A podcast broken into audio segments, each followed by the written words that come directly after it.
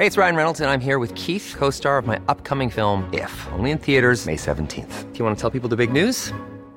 All right, I'll do. Sign up now and you'll get unlimited for $15 a month in six months of Paramount Plus Essential Plan on us. Mintmobile.com slash switch.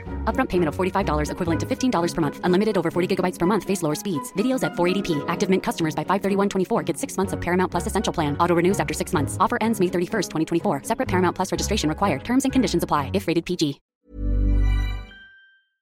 Se van acercando las vacaciones y si tienes un bebé en casa, seguro que te preocupa cómo organizar sus comidas durante los viajes, los días de playa o las salidas a la montaña.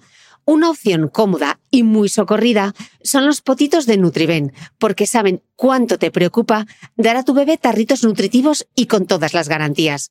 Los potitos se preparan aquí en España con los mejores ingredientes, como frutas, verduras, carnes o pescados, y solo emplean aceite de oliva virgen extra.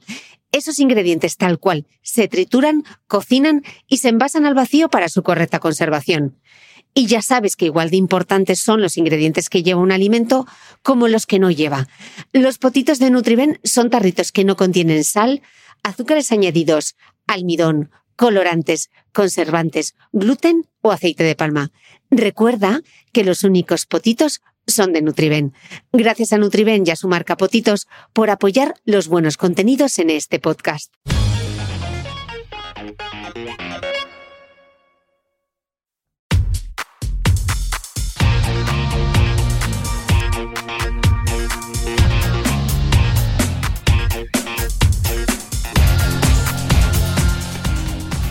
Hola, soy Cristina Mitre, periodista y autora del blog de Beauty Mail. Bienvenido a este nuevo episodio de mi podcast, un espacio semanal en el que entrevisto a grandes expertos de la salud y el bienestar para que aprendamos juntos a vivir mejor.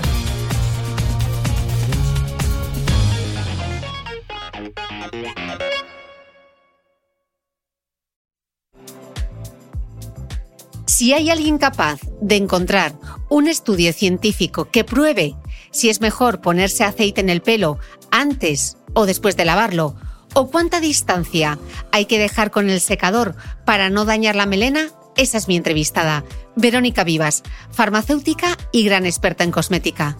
Además, también puede darnos contexto a esos estudios sobre productos capilares hechos por las propias marcas cosméticas o explicarnos por qué deberíamos dudar de algo, sea un producto o cualquier otro chisme para el pelo que quieran vendernos, cuando no hay ningún dato que pruebe las virtudes que nos están contando. Verónica también conoce la legislación europea sobre la materia al dedillo y los trucos de marketing que pueden confundirnos. Así que, ¿quién mejor que ella para responder con rigor a la segunda entrega de esas dudas sobre el cuidado del pelo y los productos cosméticos capilares que enviasteis vosotras, mis queridas escuchantes. Y ojo, que como en El Padrino, habrá una tercera entrega. Verónica Vivas, bienvenida al podcast. Qué ilusión tenerte aquí de nuevo. Muchísimas gracias. Bueno, estuviste en la segunda temporada hablando de barbaridades cosméticas en un podcast que nos lo pasamos fenomenal y tenía que volver a invitarte porque estamos ya en la sexta temporada del podcast y tenía reservado para ti el temazo de los temazos, las dudas capilares de los escuchantes del podcast. Espero que estés lista porque esta es el, la entrega 2 de las dudas capilares que tienen todas las escuchantes del podcast. He grabado una primera entrega con el tricólogo, el dermatólogo Sergio Baño. Le hice, vamos, un cuestionario que ni el FBI, así que contigo vamos a continuar con la segunda parte y yo creo que habrá hasta una tercera.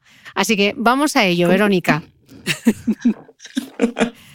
Primera pregunta, mira, explica Gemma Herrerías, em, farmacéutica a la que los dos admiramos mucho, que no hay tipos de piel, sino estados de la piel. En el cabello, los estados del pelo se multiplican de acuerdo a la variedad de preguntas que han llegado. Verónica, ¿qué tipos de pelo hay? Bueno, a lo largo de la vida hay cuatro tipos de pelo fundamentalmente. Uno sería el, lo que llamamos el laguno, que es el que aparece en el útero mientras se está desarrollando el feto, y es el primer pelo que crece en un ser humano.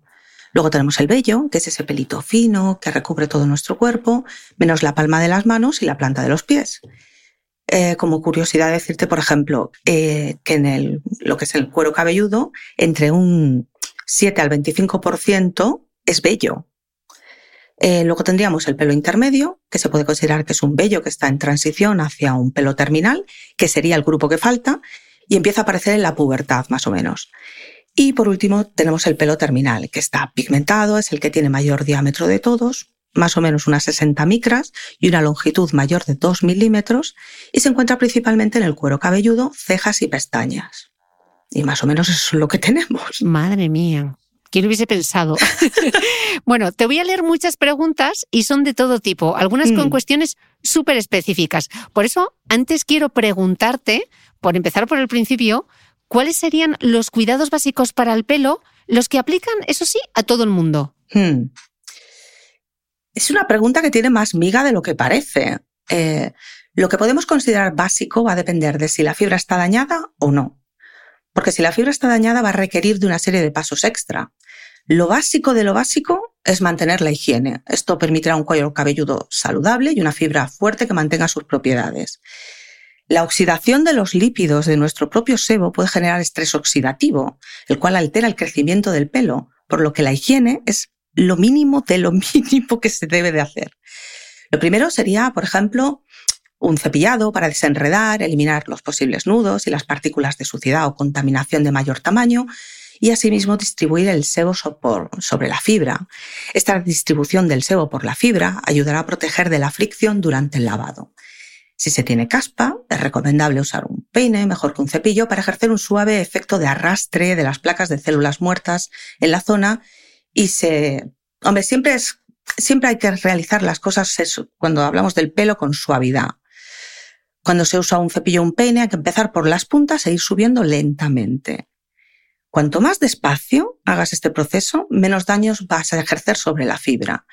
El cepillado en seca mm, quedaría limitado a las personas que tienen el pelo liso. Con el pelo rizado, el desenredado se va a realizar en mojado, pero siempre con algún tipo de producto capilar, por ejemplo, un acondicionador. Lo que sucede al meter el cepillo en seco en una melena rizada es que la fibra, según se desplaza, de- según se desplaza sobre el cepillo, se enreda, se enrolla en las cerdas cuando llega al final del pelo. Y si esto va a aumentar el enredo, produciendo una mayor tensión sobre la fibra que puede desencadenar una ruptura de la misma.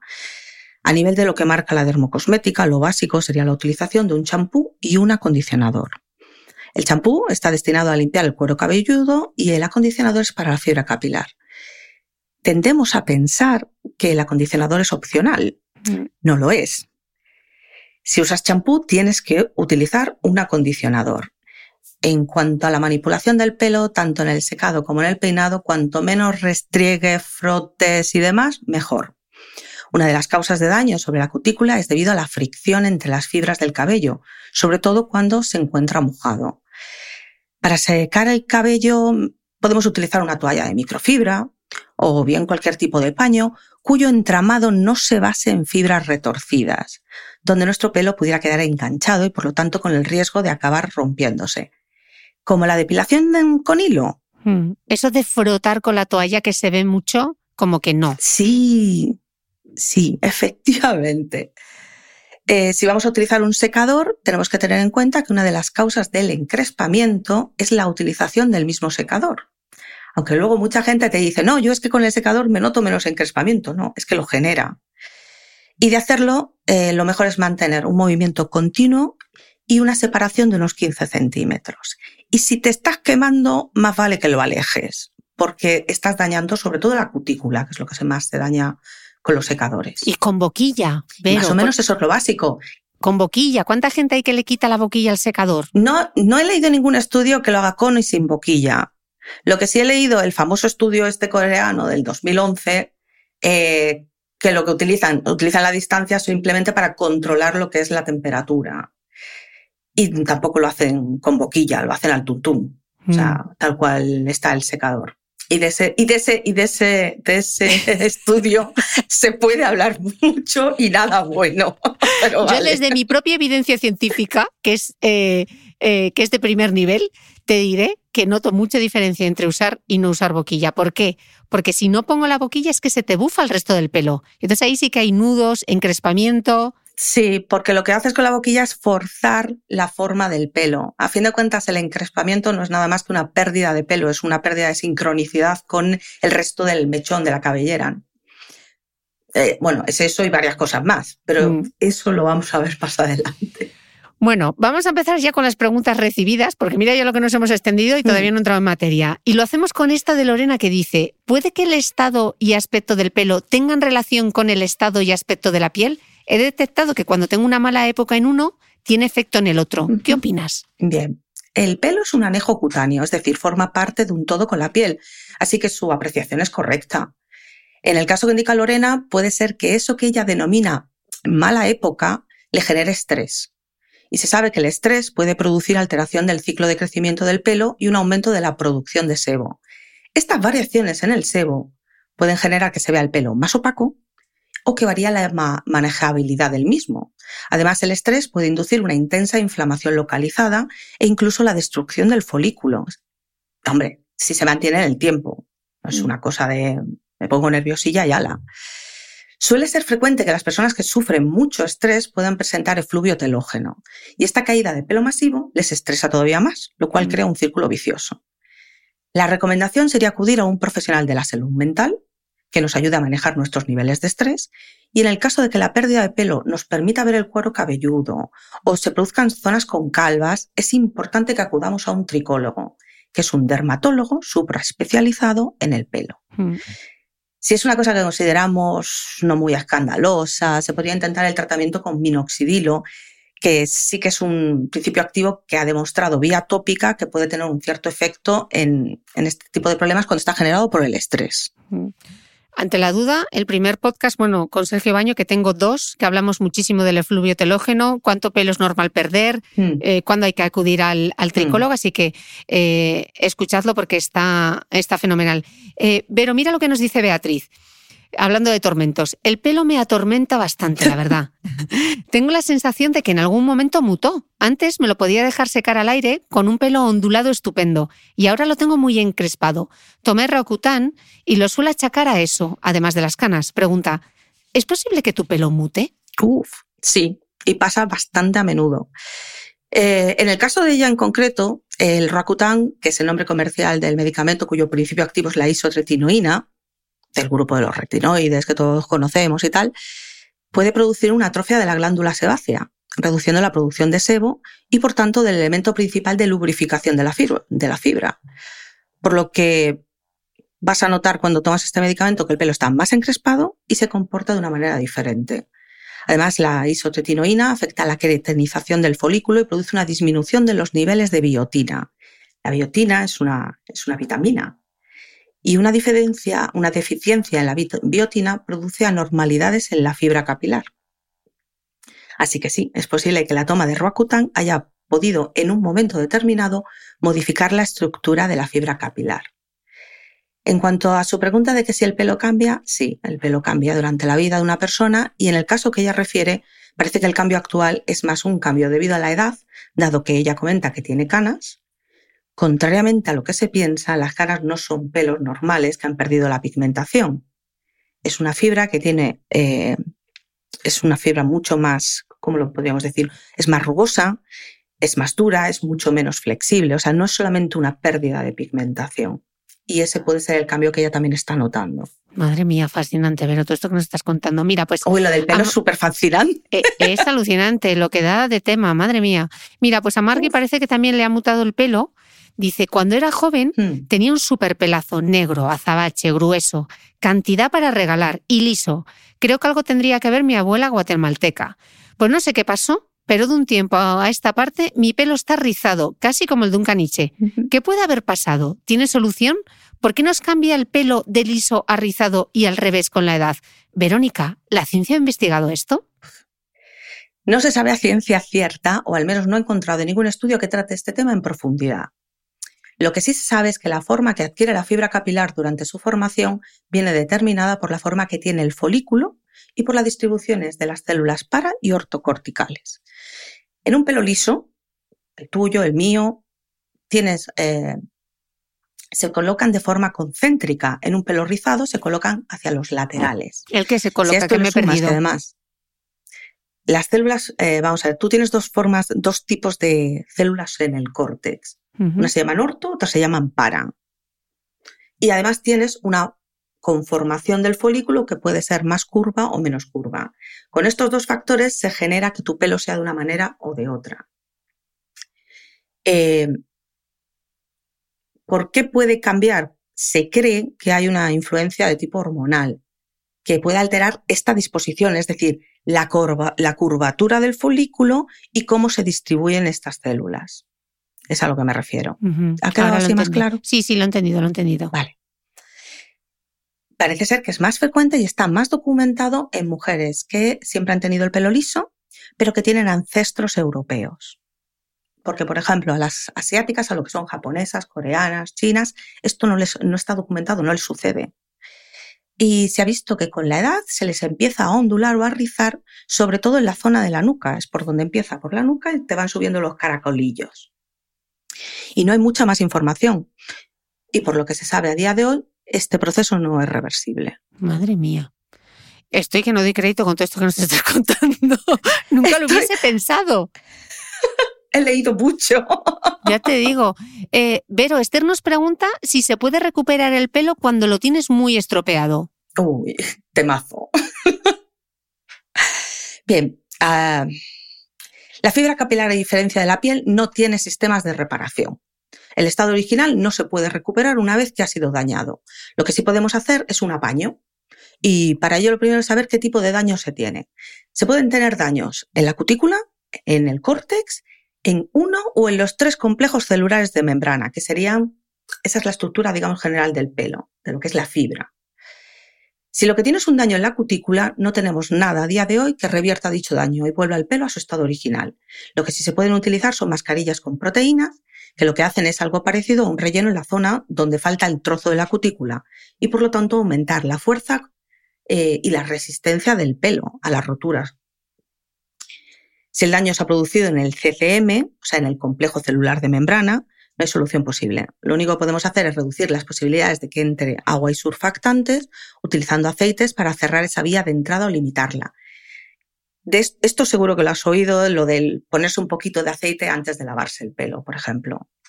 Es para proteger esto, exactamente. Eh, y luego tendríamos el daño en el córtex y en concreto en los puentes disulfuro. Hay dos productos en el mercado que alegan que pueden hacer una reparación de dichos enlaces. Por un lado tenemos el Olaplex, que dice que repara los puentes disulfuro entre las cadenas de queratina, y por otro lado tenemos el K18, que eh, usa un péptido que se llama el SH oligopéptido 78 y que alega que también repara dichos enlaces, pero en las proteínas asociadas a la queratina, que parece lo mismo, pero no lo es. Uno de mis puntos fuertes son las revisiones bibliográficas y ninguno de los dos productos presenta estudios de eficacia que no estén ligados a la propia empresa. Mm. Ahí está. Claro, es que este es uno de los problemas que tenemos con, con los temas de pelo, que como casi todo está protegido por patentes y quienes hacen la investigación son los propios laboratorios, pues estamos un poco perdidos porque realmente la investigación de la tricología va más por caída capilar, desde el efluvio telógeno hasta saber eh, alopecia areata, este tipo de cosas, más que cómo funcionan los productos cosméticos. Entonces, claro, es complicado, ¿eh, Vero? Hay, hay, hay información, pero también te voy a... O sea, es complicada de conseguir y sobre todo es cara de conseguir, pero información hay. Y alguna, uno de, mis libros favoritos está escrito en chino, no literalmente, pero tienes que ir leyéndolo con Google abierto y, y frase por frase porque es denso, denso. Vale, dos preguntas a raíz de esto. Me imagino quién está al otro lado dirá ahora, ¿y cómo sé yo si el daño es en la cutícula o el daño es en el córtex? Si no tengo un microscopio. Es que no puedes saberlo. Hombre, si normalmente si el pelo se si el pelo no tiene brillo, está más eh, mate y tal, es probable que sea la cutícula. Normalmente es la cutícula lo que está tocado. Lo del, lo del córtex, se te rompe. Eh, esta frase típica que dicen muchas mujeres de no me crece el pelo, el pelo crece, es como las uñas, el pelo no, para de crecer. Pero ¿por qué, ¿por qué crees que no te crece? porque se parte. Y esto es debido, bien, has tocado tanto, tú ten en cuenta que la cutícula sería como si, imagínate un pez, pero en vez de tener una línea de escamas, tiene 20 y superpuestas. O sea, llegar a horadar eso es complicaete, porque no es una sola línea de cutícula. Y luego tiene una serie de separaciones. Por ejemplo, durante el peinado, cuando el pelo está mojado, si entra agua, se produce una dilatación, una dilatación, una expansión, más bien dicho, de la endocutícula y del CCM, CMC, del complejo celular de membrana. Y esto hace que la cutícula se levante un poquito. Cuando tú te estás cepillando, si te cepillas en mojado, esa cutícula te la llevas por delante, porque salta, igual que cuando rascas las escamas de un pescado. Todo esto exagerando mucho, ¿eh? que tampoco esto es de, me, peino un poquito y ala, el pelo destrozado, eso tampoco es. Pero Alejandra nos dice que al ir cumpliendo años han llegado las primeras canas en la zona de la frente y nos cuenta. Lo que me tiene obsesionada es que el pelo de esas zonas está como pobre, no cubre igual y parecen como despeluchadas. ¿Hay algo que se pueda hacer más allá de tapar las canas? ¿La calidad del pelo denota la edad? Sí, lamentablemente. El, pelo, el pelo denota la edad.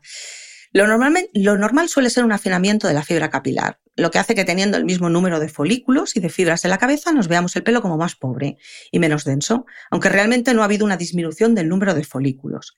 Sí que puede pasar que se pueda producir una disminución del número si hay un problema subyacente. Una pregunta que yo suelo plantear en el mostrador para evaluar si tengo que derivar al dermatólogo y me ayuda a explicarle al paciente la necesidad de ir, de acudir a un dermatólogo a, que plantee un diagnóstico, es preguntar si ha notado un retraimiento de la línea del pelo, es decir, si la línea de la frente donde nace el pelo la ven cada vez más hacia atrás o si la zona clarea, han perdido densidad y se ve mucho más el cuero cabelludo. Si la respuesta es afirmativa, es necesaria la intervención de un tricólogo, es decir, de un dermatólogo.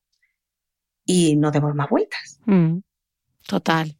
En eso existía también Sergio Baño. Em, Verónica, otra pregunta de Lorena. ¿Por qué me sale pelusilla en la primera línea de la cara? Tengo un montón de pelitos finos que no crecen nunca. ¿Hay algo que se pueda hacer para que crezcan? Eh, tengo curiosidad, además de que no me gustan nada. Esto es bastante habitual, por ejemplo, a mí me pasa. Y es simplemente que los pelos de esa zona tienen una fase anágena, es decir, una fase de crecimiento muy cortita, y no van a ser nunca largos, sin mediar un tratamiento, claro. Con esto quiero decir que está determinado por la genética y no puedes cambiar ni vas a conseguir que crezcan a no ser que utilices algo que alargue esa fase anágena, como por ejemplo el minoxidilo biatópica. Clarísimo. Bueno, prepárate que te voy a abrir un pedazo de melón. Llega el método, llega el método Carly, el método Curly. Sonia pregunta por el método Curly y si tiene sentido prescindir de sulfatos, siliconas y todo lo que se dice.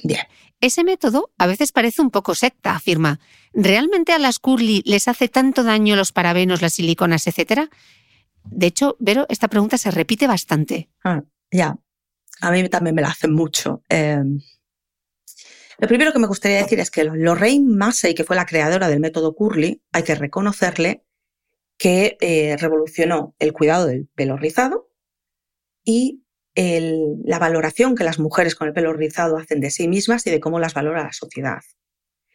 Poniéndolo en valor, poniéndolo en, en generando que, este, que dejaran de, digamos, de esconderse. Yo tengo 51 años. Cuando yo era joven, todo el mundo llevaba el pelo liso. Y si no lo tenías liso, te lo planchabas, te lo alisabas, hacías el pino puente con las orejas si era necesario. Pero tú tenías el pelo liso. Entonces, eh, durante mi vida yo me he encontrado muchas mujeres con el pelo muy rizado que se lo han llegado a estirar de unas maneras y hacerse unas colas de estas súper tirantes porque no les gustaba nada, porque se consideraba informal, que no, que no es serio. Que no estaba cuidado, que, da una imagen... Mala imagen. Sí, mm. bueno, yo no sé si tanto como... A mí me gusta mucho, yo tengo una amiga con el pelo muy, muy rizado y tiene un pelo precioso, pero bueno, eso supongo que cada uno quiere lo que no tiene, supongo, ¿no? Eh, y el método Curly, pues en el momento en el que se originó, estaba bien. O sea, la ciencia capilar ha ido avanzando mucho. Es que eh, nos pensamos que los champús son una cosa de toda la vida de Dios. Y los champús tienen como mucho que 100 años. Es que no tienen más. Entonces, em, todo lo que hemos ido aprendiendo por este camino, eh, en el momento en que Lorraine Massey creó este método y la explicación del por qué su método funcionaba, está adaptado a esa época. Pero actualmente esa película ha cambiado mucho y se saben muchas más cosas. Eh, por ejemplo, el tema de los sulfatos. Mm, cuando ella creó el método, la cosmética capilar estaba en pañales, que y ahora sabemos que depende del tipo de mezcla de surfactantes eh, que se utilizan, se puede modificar cómo se comportan y se puede reducir la agresividad que puedan tener tanto en el pelo como también en la piel. Mm, ciertamente los surfactantes aniónicos, que son en este caso los famosos sulfatos, o los sulfatos pertenecen a este grupo, pueden dejar carga negativa sobre el pelo, lo cual aumenta el encrespamiento. Pero actualmente es raro encontrar un champú que solamente contenga surfactantes aniónicos. Lo normal es que sean mezclas. En cuanto a las famosas siliconas, en los productos capilares se utilizan surfactantes aniónicos, alcoholes grasos y siliconas. Pues de los tres, los que menos se acumulan y se depositan en el pelo son las siliconas. En concreto, 200 partes por millón, frente a, por ejemplo, las 2.000 partes por millón que se pueda llegar a depositar de los alcoholes grasos. Y además las siliconas ni siquiera se pegan al pelo, se pegan sobre los surfactantes catiónicos o los alcoholes grasos. Esto viene explicado de una forma magistral en un libro que se llama Biofísica del pelo humano. Dándonos un resumen. Mira, el, libro, el libro para leerlo, pues tiene, tiene un traguito. Me pongo yo muy seria, perdona. O sea, resumiendo, lo que a ti se te acumula no es la silicona, son los surfactantes catiónicos y estos eh, famosos alcoholes grasos, que es lo que le dan suavidad al pelo. Y eh, las siliconas se han llevado una mala fama que no les correspondía. Y esto se ha sabido, pues bueno, ahora mismo lo tenemos claro en, ese aspecto. Eh, y luego, también una cosa que me sorprende es que las mujeres que tienen el pelo rizado utilizan una cantidad de productos capilares que no es normal. O sea, yo tengo en mi baño un champú, un acondicionador y luego tengo un leaf, eh, un acondicionador en spray, poco más y las veo con unos despliegues de botes en el baño que es algo tremendo. Eh, y en mi opinión, y por lo que se está viendo, si no utilizas por lo menos semanalmente un producto que tenga surfactantes, que tenga una, una detergencia suficiente, ese tipo de, de sustancias no vas a poder retirarlas del pelo. Y entonces se van acumulando. Y el acúmulo es lo que decíamos antes, cuando se empieza a hacer aquello una masacilla entre el sebo, los productos capilares, los restos y la contaminación, al final puede acabar eh, afectando al cuero cabelludo. Y ahí sí tenemos un problema.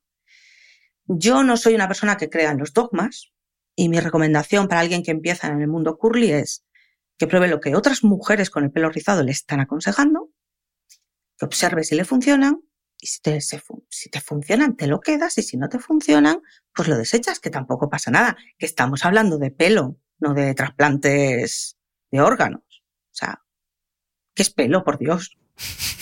es solo pelo. Bueno, una pregunta que me encanta porque yo estoy totalmente adicta y el algoritmo lo sabe a los vídeos que aparecen en Facebook de pelo afro, de cómo cuidar, cómo lavar, mm. que me parece fascinante, cómo lavar, cómo hidratar el pelo afro y cómo se peinan. Entonces, Covadonga nos pregunta, ¿cómo cuidar un pelo afro a una niña de 10 años? También Cristina pregunta por la rutina capilar para el pelo rizado de una niña de 2 años. ¿Sería diferente que la rutina de un adulto? Sería diferente en el aspecto de eh, yo pertenezco al grupo de, farmacéuticos, digamos, más conservadores. Es decir, a los niños prefiero no exponerlos a demasiadas cosas. Eh, ya habrá tiempo de echarles geles, ya habrá tiempo de hacer mil, mil cosas con el pelo. Lo ideal es utilizar un champú que sea suave, como son los destinados a, a niños. Y como digo, usar un, siempre un acondicionador para desenredar el pelo y evitar tirones durante el secado. En algunos casos, como le pasa a mi sobrina, que tiene un pelo muy largo y mucho, puede ser muy complicado desenredarle el pelo. Y para ello se podría usar después de... Primero retiras el exceso de humedad y entonces puedes utilizar lo que es un acondicionador sin aclarado. En cuanto al tema del pelo afro, aunque está muy extendida la utilización de mantecas que sean sólidas a temperatura ambiente, es mejor utilizar aceites, porque a la manteca le cuesta distribuirse sobre la fibra y crea una capa que no es eh, demasiado uniforme y además ejerce tracción. Eh, con lo cual puedes acabar dañando la fibra y el pelo afro es muy, muy delicado y el desenredarlo se tiene que hacer con un especial cuidado y lentamente. Sobre todo el tema del desenredado, hacerlo muy lentamente, manejarlo muy con mucho cariño, es vital. Porque muchas veces en el pelo es más lo que no le haces, o sea, lo que le haces, que lo que no le haces. No sé si me mm. explico. Mm. Total. Que una vez que los tropeas, tiene. Ya no hay vuelta atrás, ya hemos dicho. Mm, efectivamente. Que, no es como en el caso de la piel. Eh, otra duda de Covadonga. ¿Es bueno lavar el pelo solo con suavizante? No. o sea, no. El suavizante no es un producto que esté destinado a eliminar los restos de contaminación, ni sebo, ni productos capilares, ni células muertas, ni partículas. Los acondicionadores están pensados para reducir la fricción y aumentar la manejabilidad del pelo. Y para ello contienen sustancias como son los acondicionadores cuaternarios, los formadores de fil, proteínas y siliconas. Esto es lo más usado. Los primeros tienen carga positiva y se pegan como el chicle a las zonas dañadas del pelo y no se eliminan completamente con el enjuagado. Los formadores de fil crean un fil las proteínas van a rellenar huecos y las siliconas también crean un film muy finito, eso sí, de las cuales las que son resistentes al agua quedan depositadas. Es decir, cuando tú te estás lavando con un suavizante de pelo, con un acondicionador, estás recubriendo la fibra de producto que no hemos utilizado nada con la, o sea, no, no has utilizado nada con la capacidad suficiente y la detergencia suficiente para eliminar todo lo que tenías aplicado de antes y además le estás aplicando más se podría plantear. Mm, pero, pero es que a mí me funciona. Además, me lo dicen mucho en Instagram, pero es que a mí me funciona. Sí, claro, claro que te funciona. Sobre todo si tienes la fibra muy estropeada o lo que se suele llamar muy seca, que realmente no es que esté seca, es que está dañada. No le falta, o sea, tiene daño más que falta de agua. Eh, Ojo que el cuero cabelludo seco es otra cosa, ¿eh? Y funciona porque todas las partes dañadas están siendo recubiertas por un producto, con lo cual tú no te notas tu pelo real. Lo que estás tocando son los depósitos del producto que han quedado sobre tu fibra. Esto no tendría mayor problema si no fuera porque cuando el sebo se oxida produce estrés oxidativo y este puede dañar el cuero cabelludo. Y es mejor mm, utilizar las cosas, o sea, los productos están diseñados para algo. No, no sé por qué cambiarles eh, el uso previsto. Mm. Sí, sobre todo porque su indicación es como si le cambiases la indicación a un medicamento. O sea, Hombre, bueno, no es lo mismo comparar cosméticos que medicamentos, pero están indicados. No, por ejemplo, yo que sé, una crema para las almorranas cuando la gente se la pone en las ojeras. O sea, está indicado para lo que está indicado, no para las barbaridades cosméticas que nos contaste en el primer podcast. Sí, no. Y siguen, ¿eh? Tengo, tengo para escribir un libro o dos. Pues nada, ¿te pones a ello o ya grabaremos otro podcast? Vamos a seguir con los... Vamos a seguir con los pelos. Vamos a seguir con los pelos. Julio pregunta sobre cuidados del pelo en adolescentes y preadolescentes. Nos dice, mis hijas tienen grasa en cuero cabelludo y muy seco en medios y puntas. ¿Qué le recomiendas? Esto le pasa a mucha gente. A ver, los cuidados básicos en las melenas largas se centrarían principalmente en proteger la fibra capilar y mantener limpio el cuero cabelludo. Esto es, digamos, la regla. Cuando estamos hablando además de melenas de preadolescentes que no han sufrido ningún tipo de tratamiento, son los pequeños detallitos los que van sumando. El error más habitual que se suele cometer es pensar que el champú está destinado a limpiar toda la fibra.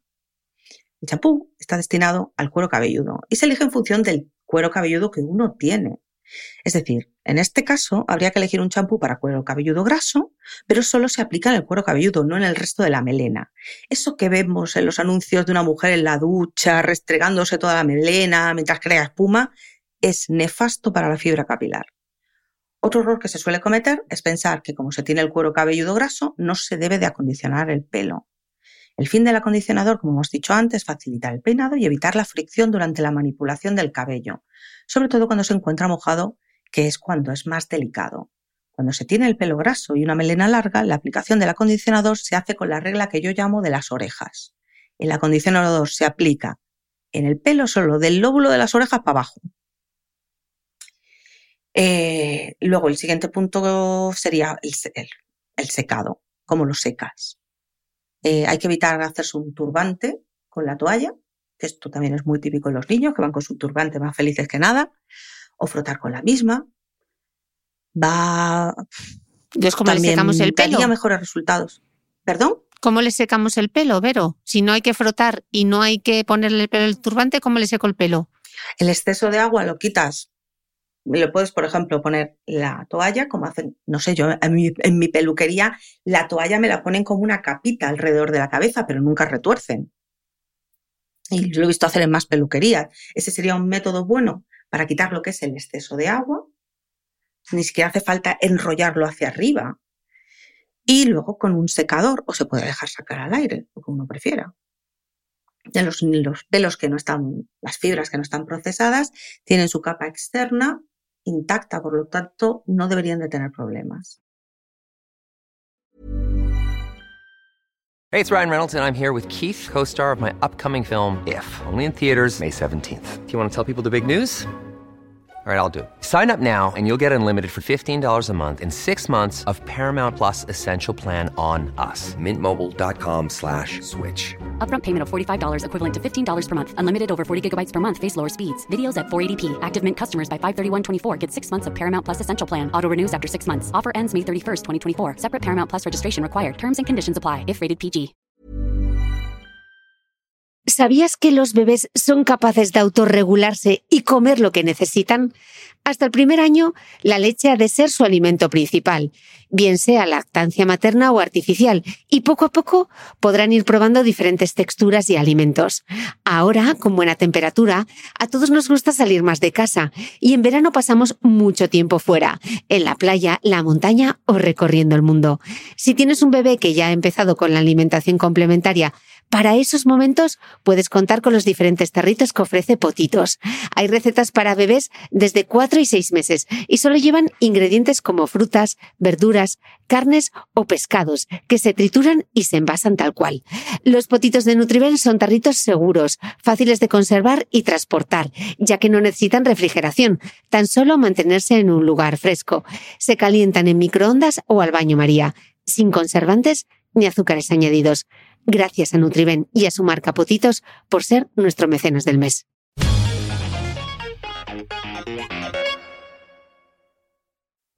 Una pregunta de Clara, mira, vamos a hablar de los aceites. He cogido de ejemplo esta de Clara, pero sobre aceites han llegado, vamos, millones de preguntas. Te las voy a resumir, ¿vale? Hmm. Número uno, ¿es efectivo el aceite de coco para el cabello? ¿Cómo y cuándo hay que aplicarlo? Y otros tipos de aceite como el de argán, lino, Em, aguacate, ¿tienen aplicaciones distintas? ¿Es mejor uno tipo Moroccan Oil? Esta pregunta para Gallifante. Venga, poco a poco. Em, empieza por el coco. Sí, eh, veamos. El aceite de coco. El aceite de coco normalmente se, se dice, o se cuenta la tradición, que es, eh, se utiliza porque penetra más en el córtex. Efectivamente, el aceite de coco penetra en el córtex y esto ayuda a estabilizar lo que es las uniones entre las células del córtex. Es decir, hace que tu, que tu pelo esté más fuerte por dentro. Además, como todos los aceites, le aporta brillo al pelo, mejora la lubrificación. Cuando tu pelo, incluso seco, está rozándose uno contra el otro, como tienes lo que hablábamos antes de las cutículas un pelín levantadas, se pueden ir chocando las unas contra las otras, van friccionando y van saltando como las escamas de un pescado. Algo por el estilo. Eh, y el aceite de coco se utiliza para evitar esto. También reduce la entrada de agua, que el agua depende de cómo entre, puede ser un problema para el pelo. Y lo que podríamos resumir es que el aceite de coco, dentro de todos los aceites que hay, es el que está más indicado para el pelo cuando está dañado. Sin embargo, en el pelo virgen apenas penetra, que creo que es una cosa curiosa. Eh, luego, Mm, con referencia al resto de las preguntas que nos estaban haciendo, eh, los estudios lo que muestran, por ejemplo, que el aceite de coco es mejor utilizarlo en el prelavado, es decir, aplicando un poquito de medios a puntas antes de lavar el pelo, lo que va a reducir la penetración del agua porque el aceite va a ocupar su vida de entrada. O sea, por donde tiene que entrar el agua estaría el aceite, lo cual va a reducir esa, sobre todo la velocidad de entrada. Y ¿Para cuánto se utiliza? Un poquito. No hace falta empapar el pelo en aceite. Muchas mujeres han probado utilizar el aceite de coco en el pelo y refieren que después el pelo lo notan como rígido o estropajoso. Y eso es porque utilizan una cantidad excesiva de aceite de coco. En cuanto a si hay la necesidad o no aplicar calor para mejorar su penetración, los estudios indican que no, que no hace falta porque no hay una diferencia significativa cuando se aplica calor a cuando no. En referencia al tiempo de exposición, los estudios también indican que eh, a mayor tiempo de exposición no hay una mayor penetración en el córtex. Es decir, ¿me tengo que dejar el aceite de coco tres horas en la cabeza? No, porque realmente en una hora penetra un 20% y en seis horas penetra un 25%, con lo cual no hay una diferencia significativa. las otras preguntas que nos estaban haciendo, Clara, eran... El argán, el lino, el aguacate, ¿tienen aplicaciones distintas en estos aceites? No, no hay unas diferencias tan brutales como para que eh, se puedan sean marcadas o se puedan recomendar. Eh, en cuanto a la penetración al córtex, te vas a encontrar estudios muy contradictorios. Unos, por ejemplo, dicen que el aceite de girasol no penetra, otros dicen que sí. Por ejemplo, hay un estudio del 2021 que indica que el aceite de coco, el de girasol y el de oliva penetran, aunque el de girasol lo haga de forma limitada. Realmente da igual, porque lo, importante es la constancia en su uso y no tanto el que elijas. Mm. En cuanto al Moroccan Oil, supongo que se refiere al tratamiento para el pelo. Eh, este producto contiene dos aceites y dos siliconas. No he encontrado ningún estudio donde hable de las virtudes de mezclar aceites con siliconas. Y eh, lo que sí he encontrado es un estudio del 2019 eh, en el que se ve la penetración en el córtex del salvado de arroz que pasaría de un 14 a un 85 cuando va mezclado con aceite mineral o parafina. ¿Qué significa esto? Que los que son mezclas de aceites minerales con aceites, aceites vegetales, parece ser que están más indicados para los tratamientos del pelo post-lavado. Mm. Conclusión que he sacado yo de esto que me has contado. Para pelo que esté muy dañado y en prelavado, me da igual usar aceite de coco de lino de aguacate. No hay mucha diferencia. Para pelo muy estropeado y no en pelo virgen, porque en pelo virgen no penetra. Efectivamente. Y luego, para post-tratamiento, sí que irían bien aquellos que combinen aceites minerales o quizás siliconas, aunque no parece que tengamos mucha evidencia, combinado con aceites. ¿Es así? Efectivamente. Sí. ¿Y en qué caso elegimos uno u otro? En el caso de que esté muy estropeado, mejor ese tipo de aceite de coco, argán, etcétera. Y en caso cuando utilizaríamos uno que combine aceite mineral o, o, una silicona con, otro tipo de aceites de post-tratamiento. ¿Para qué sería entonces? El de post-tratamiento lo puedes utilizar, tengas el pelo que tengas, el mm. tipo de pelo que tengas. Lógicamente, en un pelo virgen tiene, no tiene mucho sentido. Quitando quizás el tema de las puntas. Si te imaginas, por ejemplo, la punta del pelo, cuando lo cortas, eh, va a haber una parte de tu córtex que se va a quedar expuesta. Y es una vía masiva de entrada del agua, que es luego lo que al final vemos que se abren las puntas, que puede dar problemas. Entonces, si protegemos el pelo tanto antes de lavarlo como después de lavarlo con un poquito de aceite o una mezcla, vamos a evitar que ese daño se aumente o se genere. De acuerdo. Eh, seguimos con los productos, porque aquí tenemos de todo y tratamientos llega ahora. Beatriz pregunta, Además de mascarillas hidratantes, ¿qué otro tratamiento hay para encrespamiento? He probado el GOA, pero no me convence. Explícanos qué es esto del GOA. Para quien no lo sepa. el GOA, sí, es un tratamiento para el encrespamiento. A ver, el mayor problema que tiene el encrespamiento es que bajo ese paraguas puede haber tres problemas diferentes. Hay tres cosas. Eh, la definición de encrespamiento, que es lo que estábamos hablando antes, es cuando se pierde la alineación o la sincronicidad de una o más fibras con respecto al resto del cabello. Es decir, tú tienes todos los pelos mirando hacia un sitio y uno se vuelve loco. Uno, normalmente es más de uno. Eh, tú te tiras dos horas peinándote y a los cinco minutos parece que te has levantado de la siesta. Eso sería más o menos lo que entendemos todos por encrespamiento.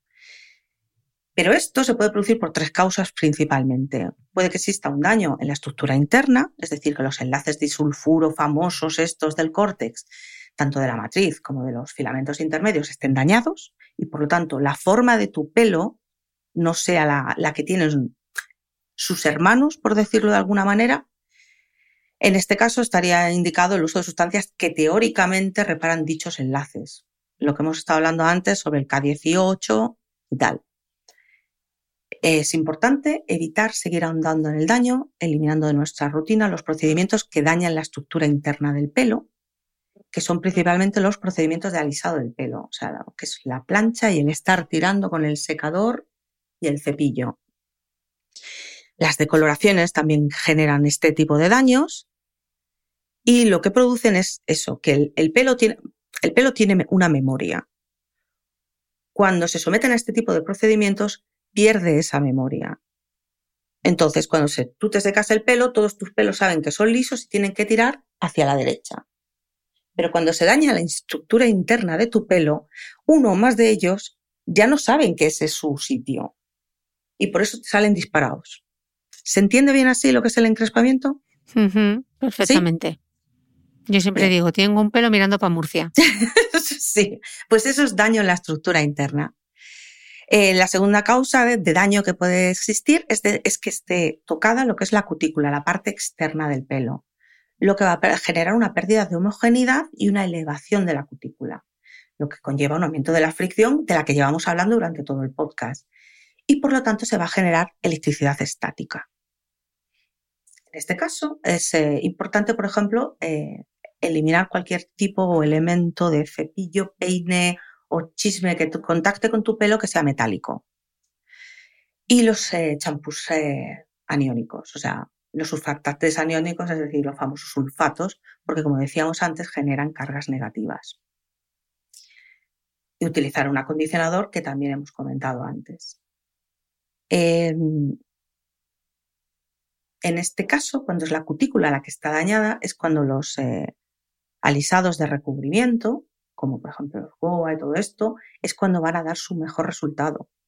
Y mi recomendación sería acudir a un profesional de la peluquería que esté especializado en este tipo de tratamientos. También puede ser que tengas baby hair, es decir, estos pelitos cortos eh, de cuando has pasado por un proceso de caída muy marcado del, del pelo, como puede ser un efluvio telógeno o un tratamiento por medicamentos que induzcan la caída del pelo y tienes abundancia de pelitos jóvenes que son más cortos que el resto. La única solución para esto es la utilización de una cera hasta que ese pelo crezca. No, mm. tiene, no tiene más. De acuerdo. También nos pregunta Beatriz, ¿puedo aumentar la densidad capilar con algún producto y el grosor del pelo? Por cierto que esta no es la única pregunta por este asunto de la densidad y el mm. grosor, porque se ha repetido muchísimo. Ya. La densidad capilar viene de... Yo no hago más que dar disgustos, pero es que la densidad capilar viene determinada por tu genética y eso no lo puedes cambiar. Ahora bien, hay varios problemas que reducen la densidad capilar y al solucionarlos se ve aumentada, pero para solucionarlos se necesita acudir a un tricólogo y que éste establezca un diagnóstico y un posterior tratamiento. A partir de ahí tenemos una batería farmacológica que puede ayudar muchísimo, pero necesita un diagnóstico y, que se paute un tratamiento.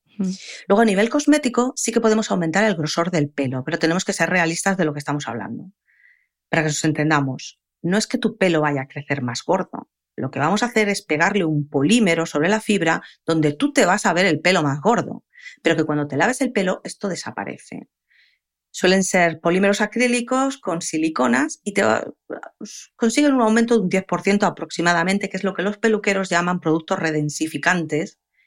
Y si le preguntas a tu peluquero, probablemente te pueda recomendar uno. Mm. De acuerdo, súper claro. Duda de Elena, ¿es bueno usar esfoliante capilar? ¿Cuál y cómo se usa?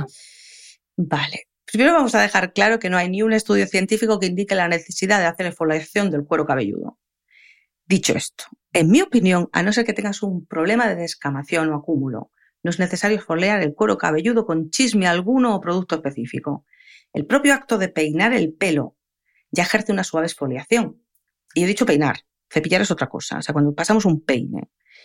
Y de ser el caso que, que realices la exfoliación y veas un beneficio, lo que te está indicando el obtener dicho resultado es que el champú que usas no es el adecuado para el tipo de cuero cabelludo y el problema que tienes en el cuero cabelludo. Yo no utilizaría un exfoliante físico, uno con partículas, porque cuando friccionas puedes producir irritación del cuero cabelludo creando un círculo vicioso y además estás lijando la fibra. No soy muy fan de los exfoliantes. Nos ha quedado súper claro. Nos ha quedado claro. Ana dice, me gustaría saber qué se puede esperar del tratamiento con los productos de Olaplex. Mira, justo ha salido la pregunta. Temazo. Temazo, porque aquí hay bastante controversia además. Te voy a dar una primicia. Venga, dámela. En el año 2021 se ha publicado un estudio en la Universidad de Bolonia donde se investiga si efectivamente hay un aumento del número de puentes disulfuro porque estos se han reparado al utilizar el activo que según Olaplex repara dichos enlaces, que sería el bisaminopropildiclicol dimaleato. En concreto, pusieron a prueba el número 3 de los productos de esta empresa y el ácido shiquímico, que por cierto Héctor Núñez, cosmetocrítico en Instagram, es un experto en este ácido, y los resultados concluyeron en que el producto de Olaplex en el córtex no induce un incremento de los puentes disulfuro, pero sí un reordenamiento de los enlaces existentes. ¿Y esto qué Lo que significa? sacamos en conclusión de esto es que el producto sí consigue llegar al córtex, pero el número de puentes disulfuro son los mismos que había antes de aplicar el producto. Se necesitan obviamente más estudios, pero esa es toda la información que tenemos hasta la fecha. Si me preguntas mi opinión personal, si te vas a hacer una decoloración o tienes el pelo muy dañado por una decoloración previa, puede tener su sentido usarlo en la peluquería. Pero si no tienes el pelo muy, muy dañado, no vas a notar una diferencia tan marcada como para que le saques un rendimiento a tu dinero con el uso de la liria. Clarísimo. Vero, hay muchas dudas sobre los serums, que básicamente preguntan si sirven de verdad para algo. Venga, mójate. ¿Qué podemos decirles? Moja, eso es como me moje más. bueno, vamos a ver. La palabra serum no tiene una definición legal en cosmética, así que te le puedes llamar serum a un pingüino o a un barril de petróleo si quieres. Lo que quiero indicar con esto es que bajo el paraguas de serum hay de todo y no significa nada.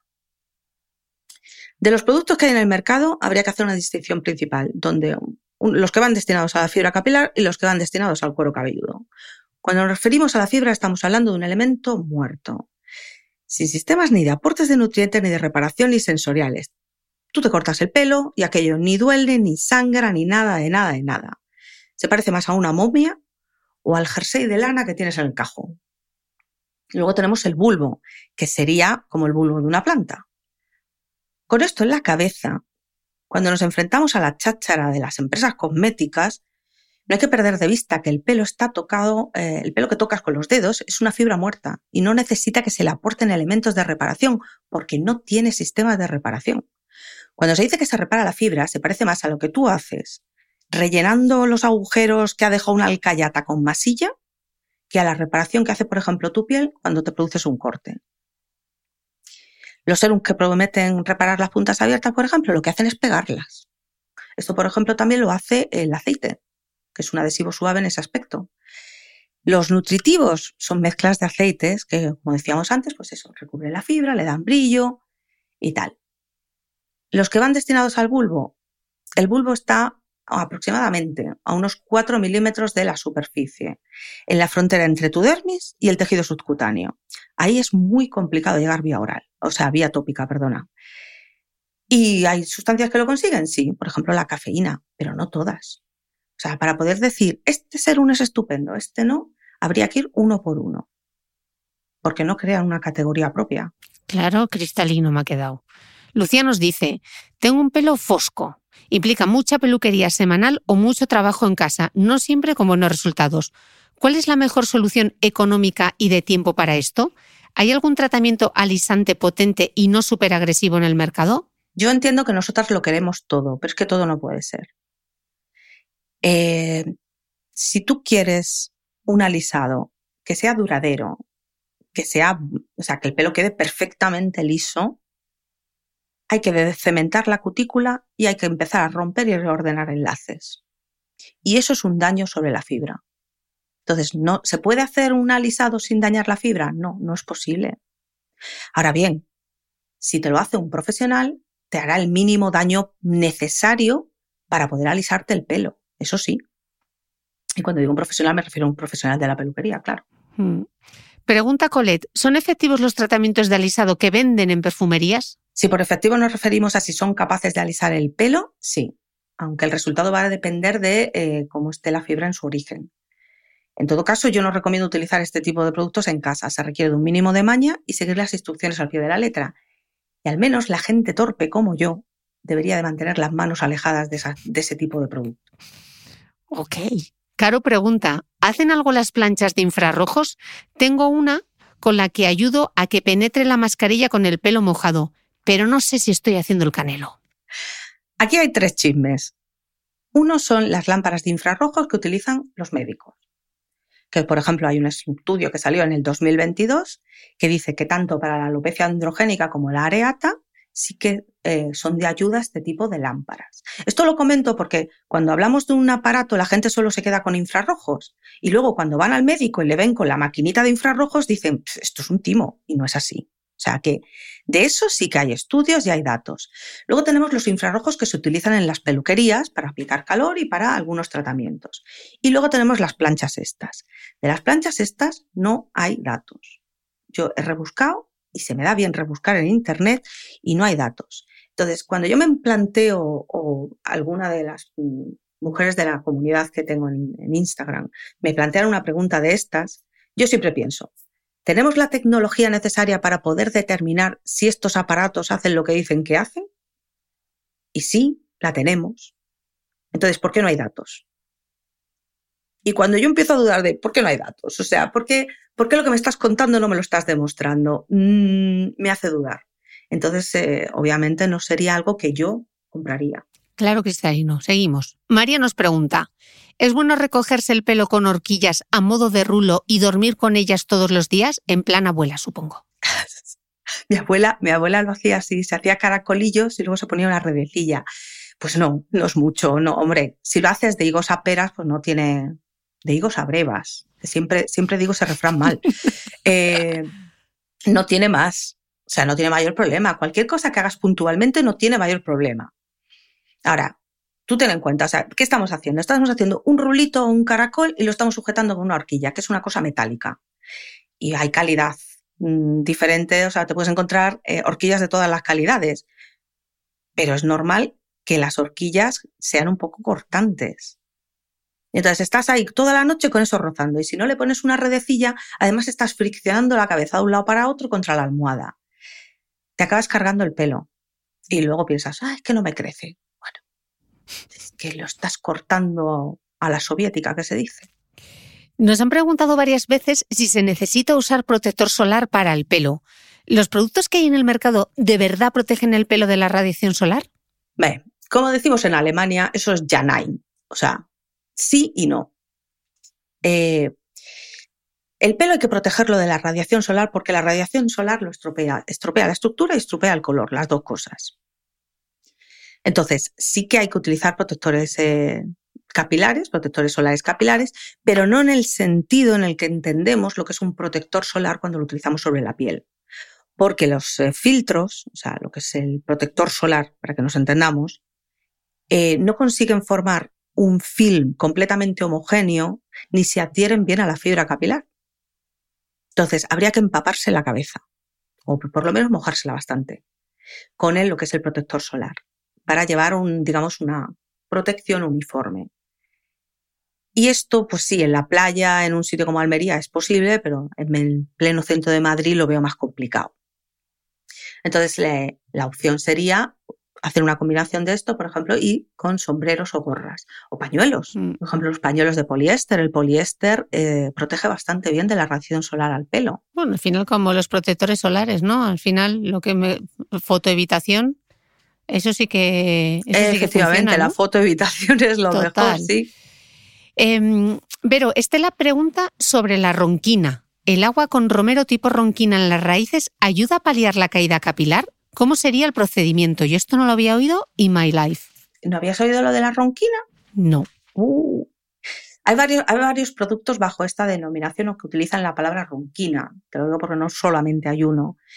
Eh, bueno, aquí, aquí me gustaría hacer una aclaración. Eh, que puede parecer que lo que voy a decir es contradictorio. Eh, lo que tienen que entender las oyentes es que cuando un sanitario hace una recomendación tiene que estar basada en una evidencia científica sólida. O sea, El me parece, creo que, o tengo un estudio random que salió al de algún sitio, no es algo que nosotros en general debamos de hacer. ¿Por qué digo esto? Porque el extracto de romero se sabe, y hay, hay datos que dice que indican que estimula el crecimiento del pelo por un mecanismo que a día de la fecha es desconocido. También sabemos, porque es una planta que se ha utilizado de toda la vida de Dios, que es antioxidante, es vasodilatador, antimicrobiano y antiinflamatorio con referencia al pelo. Luego, ingerida bioral tiene también una lista bastante larga. Incluso me he encontrado alguna entrada que indica que es inhibidor de la 5-alfa reductasa, pero in vitro y en concentraciones que luego en, vivo no son realistas. Em, si le preguntas, por ejemplo, si lees en algún tratado, si se podría utilizar, por ejemplo, para alopecia androgénica o para patrón femenino de pérdida de pelo, la respuesta es no. Y es por lo que comentaba antes de que los sanitarios tenemos que ir a lo que es la evidencia. No podemos eh, andar dentro de especulaciones. Y el romero no tiene unos estudios de eficacia eh, firmes. Tiene estudios, pero no una, una, evidencia científica aplastante, por decirlo así. Que algo que no tenga evidencia científica no significa que no funcione. Mm. No, es, no es eso lo que estoy diciendo. O sea, puede no tenerla y funcionar perfectamente, pero hay que ser realistas y hay que entender el contexto de cada cosa. Eh, en cuanto a cómo se aplica, como te decía, hay dos marcas. Entonces, depende de las marcas, se aplica o antes o después del lavado. Lo importante de, de todo esto es que ambas tienen alcohol desnaturalizado a kilos. O sea, suele ser el primer ingrediente. Y el alcohol desnaturalizado reseca. Y es mejor no cepillarse mientras eso esté en la cabeza y no exponerse al sol. Consulta con el tricólogo. Em, Loli nos dice esto así a las claras, Vero. Dice, mi duda es si sirve de algo el dineral que me estoy gastando en productos de peluquería para reparar mi pelo. Tengo el pelo rizado, fino, seco, muy poroso, quebradizo y, según me dicen, con alopecia androgénica. Loli, te voy a ahorrar un montón de pasta. Mientras no soluciones la alopecia androgénica, el dineral que te estás gastando no sirve de nada. Varios de los puntos que estás describiendo, como en el pelo fino y lo que tú llamas muy poroso, son consecuencia directa de la alopecia androgénica y por lo tanto tú no eres un paciente de cosmética, sino de medicina. Coge todo ese dinero que te estás gastando en cosmética y gástatelo en un tricólogo y ya verás cómo mejoras. Chimpún. Duda de Ana. Los, los, tratamientos Botox del pelo, ¿para qué cabellos están indicados y cuál es su función? Idem sobre la taninoplastia ah. capilar. Esto es otro pedazo de melón, ¿eh? A mí me, encanta cuando se ponen creativos. O sea, veamos, el Botox es una marca registrada de una toxina, la toxina botulínica, que lo que hace es producir una parálisis del músculo y que se administra por inyección. ¿Cuál es la relación que tiene con el pelo? Ninguna. Porque aquí lo que se ha montado es un looping mental para indicar que esto rejuvenece el pelo. ¿Cuál es su función? Es imposible responder a esa pregunta. Unos te van a decir que es un tratamiento de recuperación e hidratación y otros que es un alisado con un nombre cookie. Yo le he preguntado a mi comunidad en Instagram para que me dijeran, o sea, si me podían proporcionar lo que son eh, la lista de ingredientes. Y eh, muy amablemente me han estado enviando de todo tipo y es un batiburrillo. O sea, hay desde mm, productos que son principalmente mascarillas hasta o sea, sustancias alisadoras como el, ácido glioxílico. O sea, es un batiburrillo. No, puede, no se puede responder a esta pregunta. Entonces, mm. lo único que puedes hacer es confiar en tu peluquero y preguntarle directamente qué te está aplicando en el pelo. De todas maneras, eh, como me han mandado todo esto, lo, voy a ir mirando y analizándolo, pero a día de hoy no se puede. O sea, yo no puedo responder a esa pregunta. ¿Mm? ¿Y la taninoplastia? Tres cuartos de lo mismo, pero con taninos. Porque yo creo que esto empezó, me, comentaba, lo que pasa es que yo no, puedo poner la mano en el fuego por esto, pero me comentaba una de, una de las eh, profesionales que está, que, con la que he contactado en Instagram, y me decía que cuando todo esto empezó, que sí, que son, que no eran procedimientos que llevaran alisadores, pero que luego se han subido mucha gente al carro y que ahora mismo parece ser que hay un poco de todo, o por lo menos a mí me han estado mandando un poco de todo. Mm. Yo creo que la confianza con el peluquero es el mío. Siempre que he hablado de temas de, alisados de pelo, de planchas, de Olaplex, de tal, siempre ha sido claro. O sea, a mí me dice tal y yo convencida. De acuerdo. Pero es, es un gran profesional, también es cierto. Vero, como llevamos una hora y pico por aquí, por el podcast, y todavía me quedan el bloque del tinte capilar, que es otro pedazo de temazo, ¿Qué te parece si invitamos a los escuchantes del podcast a que sigan escuchando este podcast en mi newsletter a micrófono cerrado, en la newsletter en abierto?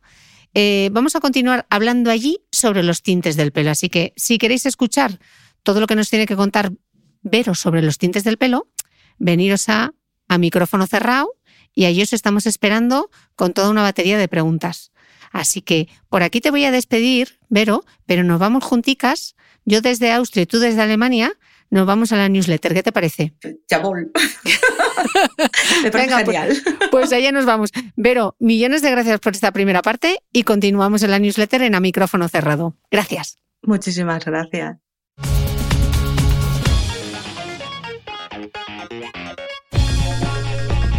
No olvides que todas las notas de este capítulo están en mi blog de beautymail.es. Además, si no quieres perderte ninguna entrevista, suscríbete a el podcast de Cristina Mitre en tu reproductor de podcast habitual. Y un último favor, si me escuchas en Apple Podcast o en Spotify, regálame una reseña, porque así ayudas a que este podcast siga creciendo. Muchas gracias y nos escuchamos de nuevo el próximo domingo.